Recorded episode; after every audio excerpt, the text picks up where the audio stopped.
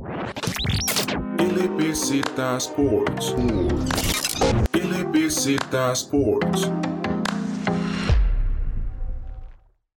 Bienvenidos a un nuevo episodio de LBZ Sports. En este caso vamos a discutir el sexto episodio de la semana número 11 de la NFL. Gracias por acompañarnos. Me acompaña David Loaiza, como es de costumbre. ¿Cómo estás, David? Muy bien, Alejandro, y volvemos entonces a la, los miércoles de NFL con una jornada con, más que todo, con partidos interesantes ya en esas, en esas jornadas estilo prime time, de tanto jueves, lunes y domingo por la noche, y unos cuantos también de lo que fue la jornada de, de la tarde, la segunda ventana de partidos de la NFL.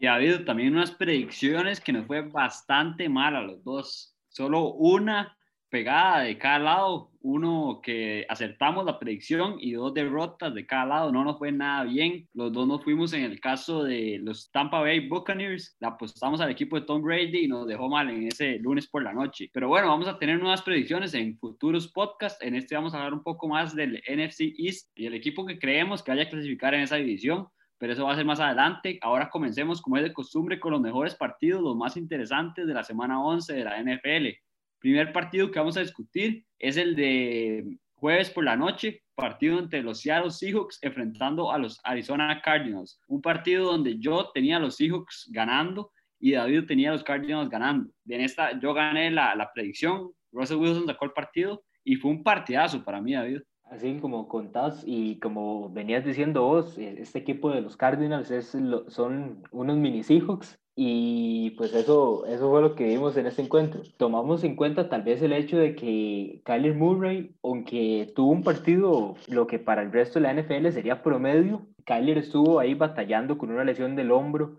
casi que desde el puro principio del partido, que siento lo limitó un poco el momento de tal vez hacer esos pases un poco más de más distancia a un Hopkins, a un Christian Kirk, que era una de sus armas más recurrentes para esos, para esos pases largos y siento que por ahí es donde va tal vez que los Cardinals no logren este, sacar la victoria en ese encuentro, aparte que se vieron ciertos destellos de la defensa de los Seahawks durante este partido. Y unos destellos que dice David que se dieron un poco más por la nueva adquisición de los Seattle Seahawks, en el caso de Carlos Dunlap, un jugador que fue el responsable de tener a Kyler Murray en ese cuarto down y es el que sella la victoria para unos Seattle Seahawks que como dice David, se dieron un poco mejor defensivamente, podemos ver que pudieron llegarle tres veces a Kyler Murray, tuvo tres sacks, pero del otro lado, Russell Wilson también tuvo tres sacks. Como dije, son dos equipos para que, que para mí se parecen muchísimo y en, en, el estilo de los quarterbacks también se parecen mucho. Kyler Murray para mí es un mini Russell Wilson, que este año está teniendo una gran temporada, hasta tal vez mejor que la, la de Russell Wilson.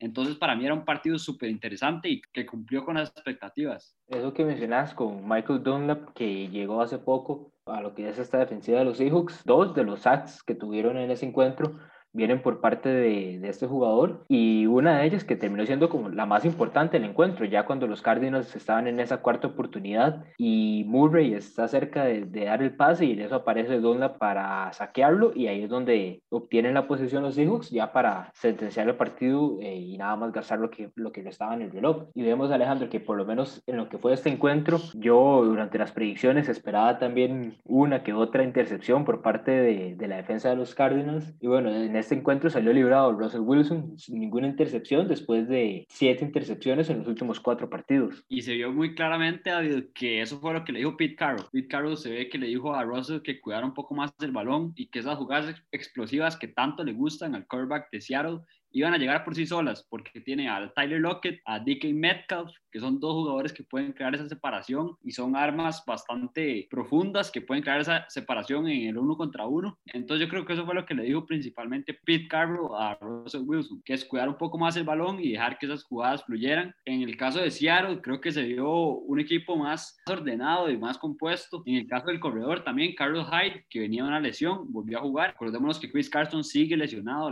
lastimosamente. Yo lo tengo en el fantasy, todavía no juega, pero tenía a Carlos Hyde, que jugó bastante bien, un jugador que puso un poco más a jugar el juego terrestre del equipo de Seattle, y yo creo que esas fueron las pequeñas diferencias, la defensiva de Seattle y el juego terrestre que pudieron establecer. Bueno, y Alejandro, este, este encuentro nos deja entonces ahora con los Seahawks batallando esa primera posición en la parte oeste de la NFC con los Ángeles Rams, que es otro de los equipos de los que vamos a hablar para este episodio, y los Cardinals caen en la tercera posición de esta, de esta división, pero que a nivel de conferencia se mantienen en lo que son los puestos de postemporada, pero ya en la parte de, la conferencia se mantienen en la séptima posición apenas para clasificar en los playoffs de este año y muy probable que se mantengan en, por lo menos en esas posiciones y en esas peleas, a menos de que los Chicago Bears o el Minnesota Vikings tengan ahí un, un impulso de, de varios, varios partidos consecutivos ganando y logren desplazarlos, pero pareciera ser que los Cardinals, aunque sea en ese último lugar, se posicionan para la postemporada. Con esto sigamos entonces a uno de los grandes partidos de esta semana, un partido entre Aaron Rodgers y Philip Rivers, los Packers contra los Colts, un encuentro que se definió en los últimos minutos del encuentro, ambos equipos no querían soltar la victoria y que termina con los, con los Colts saliendo victoriosos 34-31. Y este yo creo que fue, si no el mejor, pegadito con el de Seattle y Arizona y con el de Rams. Bueno, es que tuvimos tantos partidos interesantes esta semana, podemos ir otra vez también el de Kansas contra Raiders, muy buenos, pero definitivamente este era para mí el que más me atraía porque soy aficionado a los Packers y porque los Colts son un equipo que ha sido poco valorado esta temporada. Es un equipo que recordemos que el año pasado tuvo sus problemas en la posición de mariscal de campo. Acordémonos que este equipo tenía a Andrew Locke, uno de los mejores quarterbacks de esta liga, de los más precisos, un jugador que terminó retirándose por tantos golpes y por las, los problemas físicos que había tenido debido al deporte. Se retiró bastante temprano, uno de los mejores jugadores de esta liga, en mi opinión, y colegial ha sido de los mejores de la historia. Un equipo de Indianapolis Colts que lo que había hecho un poco con Andrew, Andrew Locke era que crearle una ofensiva, una línea ofensiva bastante positiva y efectiva. Eso era lo que estaban buscando, protegerlo por eso mismo, porque Locke había tenido ya bastantes lesiones, entonces era lo que querían evitar. Y se retira y llega al puesto de mariscal de campo Jacoby Brissett, un jugador que estaba en los New England Patriots y terminó en los Indianapolis Colts, pero no a los resultados que se espera. Esta temporada buscan agresivamente un quarterback y consiguen a Philip Rivers, un jugador que es, ha sido establecido en esta liga, que tiene récords de yardas, de pases, de, de completions, muy muchos datos que lo respaldan a Philip Rivers, pero que es un jugador que se le criticó mucho el año pasado en el equipo de los Chargers porque daba la bola al equipo rival, cometía muchos errores, intercepciones y eso era lo que estaba buscando que no pasara los Indianapolis Colts y llega un equipo donde tiene, como dije, una línea ofensiva bastante establecida y positiva y se ve bien, se ve mucho mejor de lo que se vio la temporada pasada con los Chargers y un equipo de los Colts que vencen a los Packers y los vencen de la mano de su defensa. Los Packers em, empiezan muy bien el partido, van hasta 14 puntos arriba, pero en, la segunda mitad le cuesta muchísimo anotar. Le cuesta tanto que solo anota 3 puntos contra 17 el equipo de los Colts. Entonces creo que ahí pierden el partido el equipo de los Packers y donde se vio que el equipo de los Colts de la mano de su defensiva pueden crear bastantes problemas. Y no solo ahí, ya cuando llega el tiempo extra, en lo que fue la segunda jugada de la ofensiva de este equipo de los Packers, Aaron Rodgers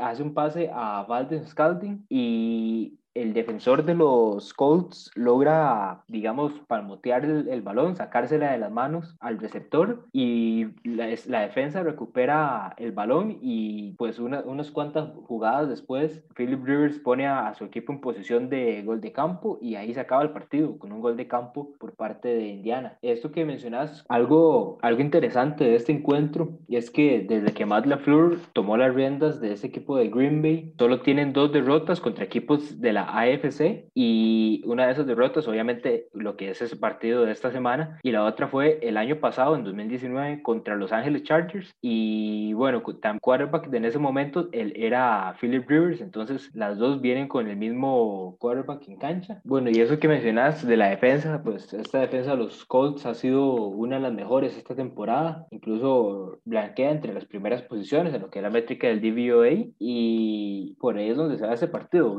una ya, como mencionas, tres puntos nada más por parte de los Packers y Aaron Rodgers en esta segunda mitad, lo que ayuda al equipo para ir recortando la diferencia en el marcador y terminar sacando la victoria en ese encuentro. De igual manera, el equipo de los Packers logra poner, empatar el marcador en una jugada donde Aaron Rodgers conecta con Marqués Valdés Scantling, un pase bastante largo, tal vez unas 40, 50 yardas, gran pase de Aaron Rodgers, y ya después de eso logran entrar a, a la zona roja y Mason Crosby pone un field goal, empatan el partido, se van a tiempos extra y lo que decía David, eh, Aaron Rodgers conecta con otra vez con Marqués Valdés Scantling y este recibe un puñetazo de, del defensa y le falta el balón. Y otra vez con esa jugada podemos ver que el equipo de Indianapolis Colts eso es lo que busca, busca que la defensa haga jugadas, busca que la defensa recupere el balón en zona rival y creo que yo he dicho, eso es lo más importante de estos equipos que están buscando llegar al Super Bowl, la defensa. Es lo que más me preocupa de este equipo de los Packers que cada vez se ve peor defensivamente.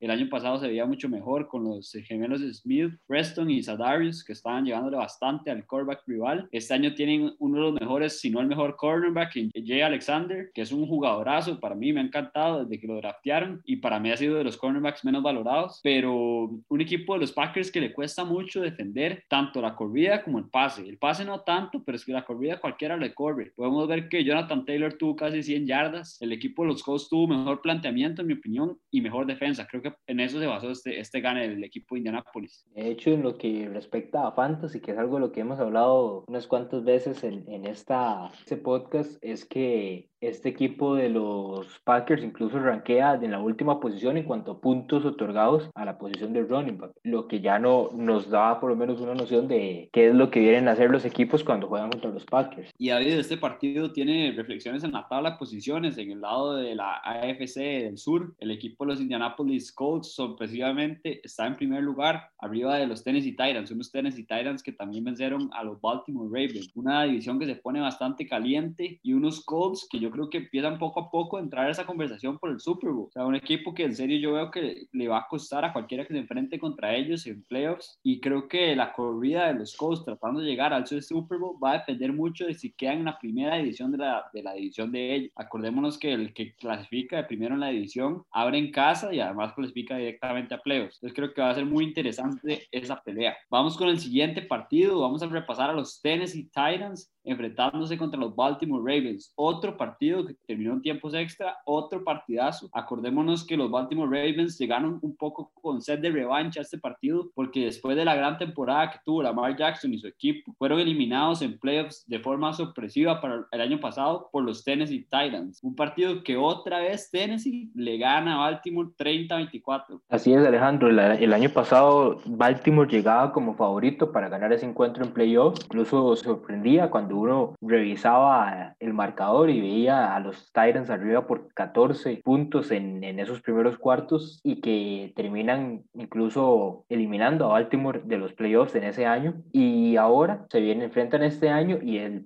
los papeles se invierten, los, Titans son los que son más favoritos para este encuentro, han venido jugando mucho mejor de lo que venían los Ravens y es algo que ahorita se cuestiona bastante y es qué pasó con los, con los Ravens del año pasado, unos Ravens que daban miedo a su rival momento momento en el que se enfrentaban y ahora más bien están peleando para ver si clasifican a esos últimos puestos de postemporada. Y un equipo de Baltimore que va para abajo y va para abajo mucho por, por la consecuencia del bajo rendimiento que está teniendo Lamar Jackson, un jugador que el año pasado fue el MVP de la temporada, que agarró a las defensas como una tormenta y les anotó muchísimos puntos, tanto aéreo como corriendo, pero creo que es un equipo que se estancó y se estancó porque sabemos que el equipo de los Baltimore Ravens basa su ofensiva corriendo. Debería hacerlo, sí, porque tiene gran línea ofensiva y tiene grandes corredores como son Mark Ingram, Jacob Dobbin, Gus Edwards y además tiene otro corredor en Lamar Jackson. Entonces sí deberían de basar su ofensiva en el juego terrestre, pero siento que lo hacen cada vez más predecible. Cada vez que el equipo de Baltimore tiene la bola ofensivamente, los equipos están esperando la corrida y cuando el equipo de Baltimore busca sorprender por el pase, Lamar Jackson no encuentra el ritmo y tira pases no tan precisos ni cerca de los precisos que eran los del año pasado. Entonces creo que un equipo que está tratando de hacer mucho lo que hizo el equipo de los Titans el año pasado y que sigue haciendo este año, que es basar su, su juego en el juego terrestre, pero es que la diferencia es que el equipo de Baltimore no tiene a Eric Henry. Esa es la diferencia, no tienen a uno de los mejores corredores de la liga y además de eso el equipo de los Titans es un poco más creativo en la decisión de juego. Viendo tal vez esa, esas diferencias con el año pasado, en realidad en cuanto al, al roster del equipo no hay muchos, los jugadores prácticamente todos se mantuvieron y es algo que ahora pone a pensar que tal vez no le vendría mal a ese equipo de Baltimore un cambio o añadir algún otro jugador que ayude a la mar en ese, en ese papel ofensivo. Vemos que muchos de los partidos se basan o en, o en la mar corriendo el balón por sí mismo o pases a Mark Andrews, que es su, su terreno, y tal vez se podría esperar que en el próximo draft traten de buscar algunos receivers que le puedan ofrecer más opciones al ataque a Lamar Jackson. Sí, David, y un Marquise Brown, que acordémonos que este era su segundo año y el año pasado tuvo una gran campaña, siendo como esa amenaza de, profunda del equipo de Baltimore un jugador que la velocidad la tiene y este año se, en la temporada, en la off-season, se dedicó a poner un poco más de músculo subió muchísimo músculo, hasta 40, 30 libras, se veía mucho más grande, pero bajó muchísimo el rendimiento. Todos creían que iba a ser el, el breakout of the year este jugador, un jugador que el año pasado tuvo resultados inmediatos y buenísimos, y este año parece que no. Un equipo de Baltimore que también agarró a Des Bryant, acordémonos de la agencia libre, pero no lo usado para nada un jugador que en Dallas era un jugadorazo, sí, hace cuatro años, tres años, pero que si lo pone en ritmo puede ser un arma bastante efectiva ofensivamente. Y en el caso de Mark Andrews, sí, le tiran pases cortos, buscan a ese ala cerrada, que es el ala cerrada de los mejores que hay en la liga, tal vez detrás de Travis Kelsey y George Kittle, que no hay nadie cerca de esos dos, pero un ala cerrada que es efectiva, pero también otra vez, vuelvo a decir, es muy cantado lo que van a hacer los Baltimore Ravens, ya no se le ve lo del año pasado cuando buscaban esas jugadas diferentes y además de eso cuando nadie sabía que Lamar Jackson era buenísimo corriendo. Año ya se sabe más y le controla un poco, le tiran blitz, entonces se le está complicando un poco a los Ravens que yo igual pienso que pueden competir. Y con esto, viendo lo que es la tabla de posiciones, los Steelers continúan en esa primera posición, que no los van a sacar de ahí, ni los Browns ni los Ravens, en lo que es esta división. Y los Browns ahora son los que se colocan en segunda posición. Mientras tanto, ahí ahorita hay prácticamente todavía están vivos para clasificar en lo que son las posiciones de comodín. Y la ventaja que tienen ahorita los Ravens es que tienen unos tienen varios partidos muy accesibles. Se enfrentan a los Cowboys la próxima semana. Tienen un duelo directo contra los Browns por esos puestos de clasificación. Y los últimos tres juegos los Jacksonville Jaguars los Giants y los Bengals. Entonces de esos cuatro partidos que son con los que cierran aparte de los Steelers que son la próxima semana tienen ahí cuatro partidos por lo menos muy accesibles para ganar, que podría suponerse, eh, ese va a ser el caso, que los ayudaría entonces a tal vez clasificar lo que serían estas postemporadas. Nos vamos ahora entonces a la, al lado este de la NFC, con los Cowboys derrotando a los Minnesota Vikings, incluso con un, con un dato bastante interesante en esa anotación para ganar el encuentro, donde Andy Dalton le da un pase a su tight end Dalton Schultz y entonces tenemos el primer touchdown de la NFL en la historia de la NFL con que el apellido del quarterback es igual al nombre del receptor. Ahí nada más un dato interesante lo que fue ese, este encuentro y, ese, y esa anotación y que es, como dicen, una copia exacta, ¿verdad? El, el apellido y el nombre de cada uno de los jugadores. Partido donde el equipo de Dallas sorprende a los Minnesota Vikings porque en mi caso yo no creía que el equipo de Dallas a dominar también a un equipo de los Vikings que acordémonos que venía de ganar contundentemente el lunes por la noche contra los Chicago Bears. Un partido donde los, los dos seguramente teníamos como favoritos al equipo de los Vikings y que el equipo de, comandado por Andy Dalton, que anotó tres touchdowns, recuperó un poco el nivel y demostró jugadas bastante interesantes. Podemos ver una jugada de conversión de dos puntos que anota CD Lamb, pero es una reversible donde Siki Elliott le tira el pase a CD Lamb y anota los dos puntos. Una jugada que a mí me gustó muchísimo, la verdad, porque el equipo de los Vikings nunca se esperó esa jugada y lo sorprendió. Y un equipo de los Cowboys que es positivo verlos creciendo poco a poco. Era un poco para mí Yo sí creía que el equipo de los Cowboys iba a revivir un poco porque Andy Dalton, acordémonos que estuvo en los Cincinnati Bengals, Bengals por muchas temporadas y fue uno de esos quarterbacks regulares. Quarterback regular que pues suponía su buena cantidad de yardas, sus touchdowns, sus intercepciones también. No era nada especial, pero tampoco era malísimo y estaba demostrando en ese partido contra el Washington, contra el Washington Football Team que era el peor quarterback de la liga y eso era una mentira. Es un jugador un poco regular ahí que le da buenos resultados a los jugadores de Dallas y también es importante que involucren en este partido a Zeke a Zeke que es uno de los mejores corredores de esta liga. Bueno, y Alejandro, vos mencionabas entonces que sos fan de los Packers y yo voy a decir que por razones que desconozco, yo solo sé que desde que tengo memoria tal vez ahí le voy, por así decirlo, al, equipo de Dallas. Como dicen, ya, ya yo veía donde este encuentro eh, uno encendía el, uno encendía el tele y veía que tal vez ya en esos primeros minutos iban perdiendo 7-0 y de esos juegos y como, como el meme que dice no espero nada de ustedes y aún así me decepcionan, pero bueno, este no fue el caso, una victoria contra un rival bastante, bastante fuerte que ha venido subiendo de nivel en los últimos partidos y una victoria muy importante porque ya todavía se mantienen vivos en esa división del NFC East que todavía está para cualquiera. Importante como importante tal vez ver que ya sí que Elliott eh, tuvo un partido de unas 100 yardas con una recepción aérea. Por ese lado ayuda bastante al equipo ya a recuperar lo que es el juego aéreo con Andy Dalton y sus receptores y que eso ayuda así a tener una mayor producción. Sí, como hablábamos los dos, Andy Dalton es un jugador regular en esta liga que ha sido constante. Lo era con el equipo de Cincinnati Bengals no era un jugadorazo, no era ese quarterback llamativo que ponía demasiadas yardas, demasiados touchdowns, pero es un jugador regular que se ha mantenido en la liga y eso era lo que no se estaba viendo en este equipo de Dallas. Fue el último partido que lo jugó contra el Washington Football Team, donde sufre esa conmoción y sale, sale el partido. Es un partido bastante complicado por la defensa de Washington, una defensa que puede presionar bastante al quarterback y se vio bastante mal, pero se veía como el peor quarterback de la liga y eso no lo es. Es un jugador bastante regular y constante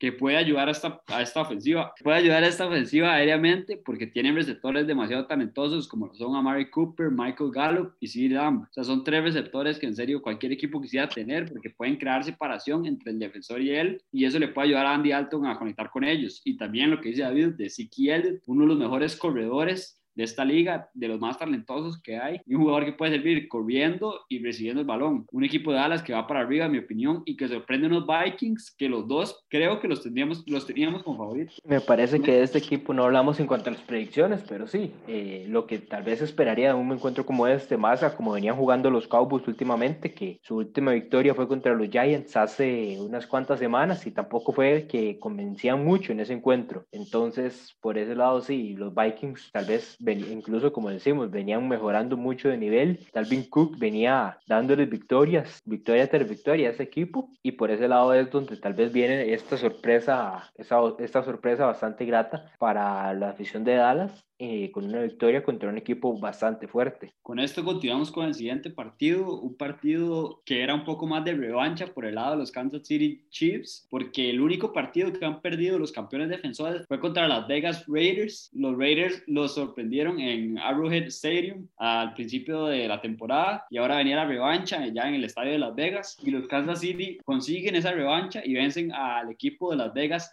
35-31, un partido donde prácticamente no hubo defensivas de los dos lados, muchas anotaciones, muchos jugadores con bastantes puntos de fantasy. Casi me hace perder ahí el, el macho Tyreek Hill con ese montón de puntos, pero lo saqué. Un partido donde el equipo de Las Vegas responde y le responde al equipo de Kansas por la, la vía aérea y por la vía terrestre también de la mano de Josh Jacobs. Un partido bastante interesante, pero que lamentablemente para el equipo de Las Vegas le dejan un poco de tiempo en el reloj a Patrick Mahomes y Pat Mahomes es de los mejores quarterbacks de esta liga, tal vez el mejor y pone otra vez arriba con un touchdown a Travis Kelsey al equipo de Kansas. Y con eso iba a entrar yo. Este equipo de Las Vegas logra adelantarse el marcador por tres puntos cuando Derek Carr lanza pase a la zona de anotación a Jason Witten, el nuevo Tyrant, previo a, previamente jugaba con los Cowboys, ahora está en Las Vegas. Y el, el detalle es que dejan, ¿verdad? Dos, como dos minutos es lo que dejan en lo que era el, el reloj.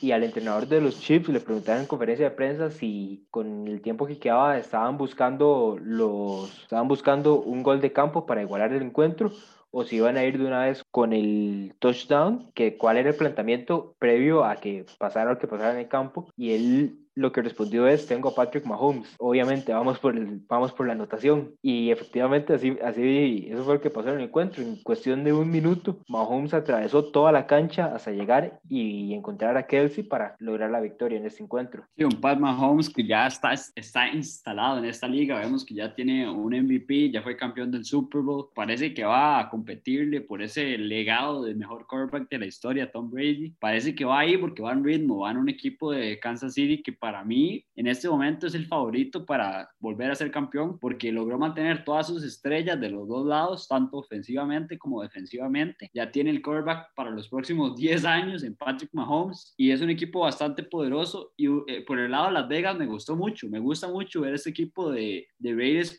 de Raiders competir, pero es que qué difícil el equipo de Kansas. Los Raiders para mí hacen todo perfecto ofensivamente, ofensivamente hacen todo perfecto, defensivamente sí les costó, pero es que a quién no le cuesta parar a este equipo de Kansas. Entonces ese es el problema. Este equipo de Kansas tiene demasiadas armas y como he dicho, puede ser demasiado explosivo con Tyreek Hill, Travis Kelsey, hasta con el propio Edwards Heller. Tiene demasiadas armas este equipo de Kansas. Y eso es lo que siempre les va, los va a dar como favoritos para cualquier encuentro al que se tengan que enfrentar. Que si no es Tyreek Hill, es Mahomes, es Kelsey. Incluso Kelsey últimamente se está posicionando en los primeros lugares en cuanto a yardas recibidas en, en los pases provenientes del quarterback y algo que sorprende por el hecho de que Travis Kelsey es un tight end, pero prácticamente los Chiefs lo utilizan como si fuera un wide receiver. No solo, David, en las, en las yardas por recepción, también en las yardas después de la recepción. Un jugador que cuando recibe la bola puede crear mucho y hasta vimos a Travis Kelsey tirando un pase, o sea, increíble. Travis Kelsey es un jugador de los mejores de la liga, fácilmente el mejor ala cerrada que hay ahorita en el momento. Y una división donde parece que Kansas va a quedar como líder y otra vez yo pongo a Kansas como los favoritos para llevarse hasta el título y y el Super Bowl. Vamos con el último partido que vamos a repasar, un partidazo de, de, lunes por la noche. Se enfrentaban Los Ángeles Rams contra los Tampa Bay Buccaneers. Esta fue la única predicción en la que David y yo coincidimos y los dos les dimos nuestro voto a Tampa Bay. Un partido donde nos decepcionó a los dos porque no pegamos la predicción. El equipo de los Rams sorprende al equipo de los Buccaneers 27-24 y lo sorprende de una forma parecida que lo hicieron los Colts a los Packers con defensiva. Un equipo de los Rams que logra ponerle presión a Tom Brady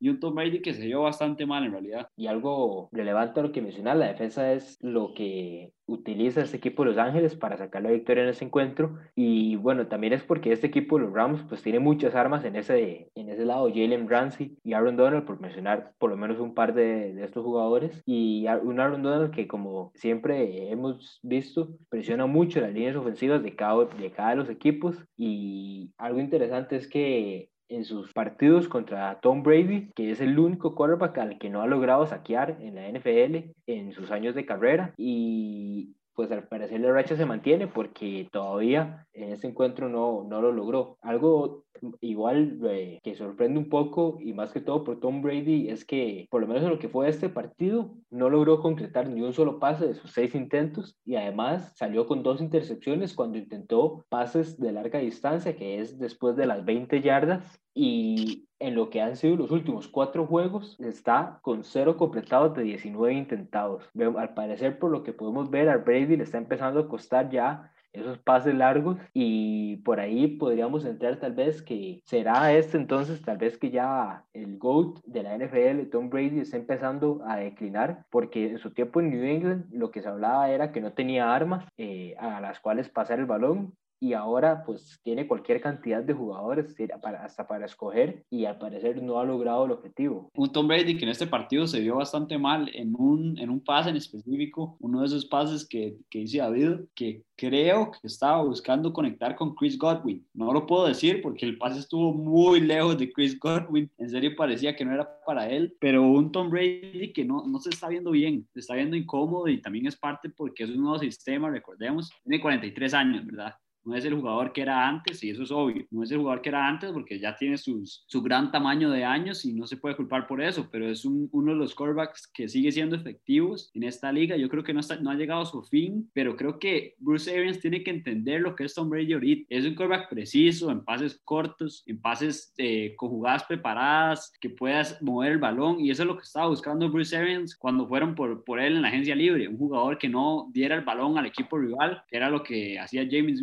Winston, pero parece que Bruce Arians quiere hacer lo que hacía con James Winston, que era tirar la bola a un pase de 40, 50 yardas, y Winston es bueno en eso, sí se equivoca, pero también conectaba a veces. Pero es que ese es el problema, siento que Bruce Arians le gusta mucho dar pases largos, pases profundos, y Tom Brady está demostrando que no es efectivo en esos pases. El único pase que le he visto que estuvo muy bonito fue en el partido contra las Vegas Raiders, un pase que conecta con Scotty Miller, que estuvo bastante, bastante lejos, ese arco iris que le pone, gran pase y en este le puso un buen pase a Antonio Brown después de esa intercepción profunda, pero es que no, no se ve que sea su fuerte, no se ve que es un, no se ve que es Patrick Mahomes, digamos, o Josh Allen o un jugador que le gusta mucho buscar el pase profundo. Se ve que Tom Brady se siente más cómodo en pases cortos y efectivos. Y David, con este partido, el equipo de los Rams se pone como líder de su división por encima de los Seahawks y los Cardinals. Acordemos que para nosotros dos esta es la división más tallada pero una, una división que apunta más al equipo de los Rams, que otra vez otro equipo que hay que poner en la, en la conversación por el, por el Super Bowl. Un equipo que ya hace varios años había llegado, hace un, hace un par de años llegó a esta gran final contra los Patriots y Tom Brady, que terminaron pues saliendo derrotados por el gran planteamiento que hizo Bill Belichick para detener la ofensiva,